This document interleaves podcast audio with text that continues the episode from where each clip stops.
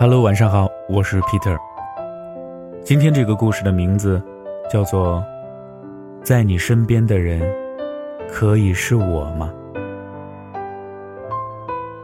雅望，我曾经听过一句话：这世界上第一大幸福是两个人彼此相爱，第二大幸福是自己爱的人能够幸福。第一大幸福，我大约是没有办法得到了。那么，雅望，你帮我找第二大幸福好不好？雅望，我喜欢你，所以，雅望，你一定要幸福。当初看紫月的原著，下有乔木，雅望天堂，对这段对白印象尤其深刻。原来真正的爱，是不一定非要拥有的。在你身边的人，可以是我吗？世上所有求而不得的感情结果只有两种，一种是苦苦纠缠，两败俱伤；第二种是最后为了你的幸福，我甘愿退出。最深情的爱是，即使不能和你在一起。他也会默默守护，希望你能幸福。当雅望和从军官学校休假回来的小天在约会时，雅望希望夏木也能出来和好久不见的小天聚聚，但夏木只在电话的一端低沉地对雅望说道：“在你身边的人，可以是我吗？”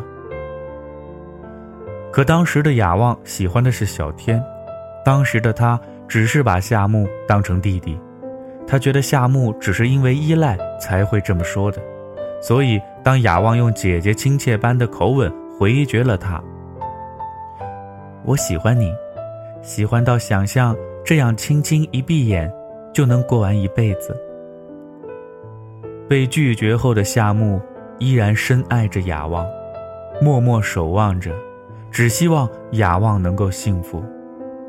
可是。希望从来都只是希望，暴风雨总会来临。雅望没能和小天永远的幸福下去，因为雅望遇到了给他带来噩梦的曲蔚然。雅望，你别哭了，你一哭，我就想杀人。似乎小说的开头就已经暗示着夏木和雅望这对姐弟恋的悲剧收尾。夏木因为童年时亲眼目睹了母亲自杀，并和母亲的尸体待了三天，从而变得封闭内向，与世界格格不入。但大他六岁的雅望出现之后，他用最单纯和温暖的关怀，一点点融化了夏木坚如磐石的内心。这是夏木最幸福的开始，但也似乎能隐约地看到他和雅望。悲惨的收尾。弗洛伊德在他1913年的《图腾与禁忌》中提到了俄狄浦斯情节，即心理学上普称的恋母情节，似乎就暗示着从小缺乏母爱和家庭温暖的夏木会不可自拔地爱上他本该称之为姐姐的雅望。可那时，雅望喜欢的是他青梅竹马的恋人唐小天。夏木只是雅望眼里的小弟弟，亲情不甘，恋爱不敢，内敛、冷漠、孤独，但又真挚、情深、疯狂的夏木，在看到雅望的眼泪后，说了句：“雅望，你别哭了，你一哭，我就想杀人。”一语成谶，在雅望被欺负后。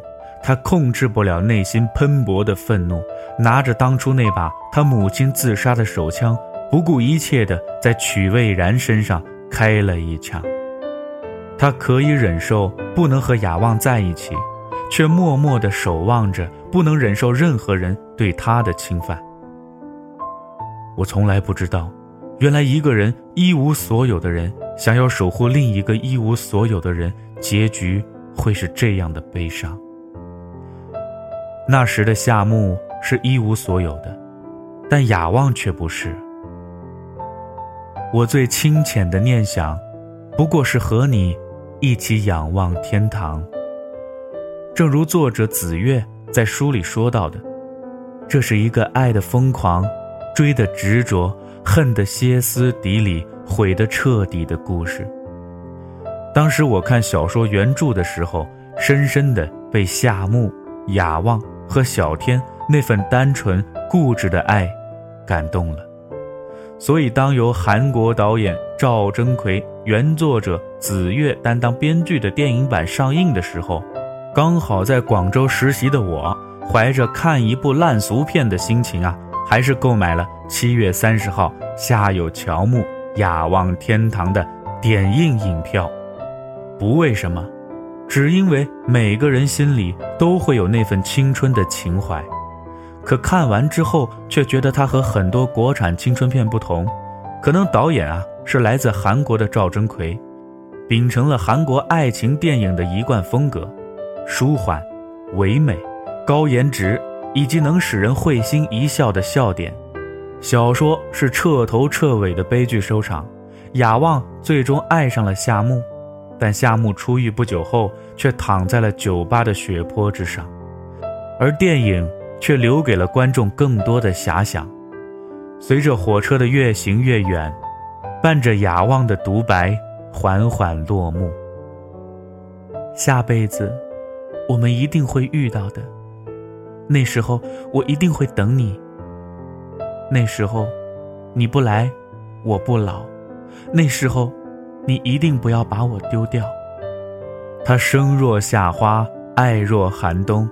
却终是等不到春天到来的时刻。世上有多少人热恋，就有多少人失恋；有多少人在欢声笑语，就有多少人在伤心绝望。小说和电影的结局一样，都没有大家所期待的圆满结局。秃顶戴假发、难看却讨喜的张靖宇。和一开始爱慕虚荣，最后却敢于直面自己、卸下伪装的萧雪在一起，而夏目、小天、雅望，甚至让人生厌的曲蔚然，最后的结局都是悲伤，让人心疼的。它就如同我们的生活，没有绝对的喜剧，也没有绝对的悲剧。每个人的青春也一样，有欢乐，有惊喜，也有迷茫、挣扎。和忧伤，但绝望中也透露出一丝最渺茫的希望，就像子月在《夏有乔木雅望天堂》里写道：“一个等了，却等得太早；一个回来了，却回来的太晚。只怪那缘分太浅，未满千年。下辈子，我们一定会遇到，那时候我一定等你，那时候。”你不来，我不老。那时候，你一定不要再把我丢掉。那么今天的故事呢，就说到这儿了。我是 Peter，咱们明天再见了。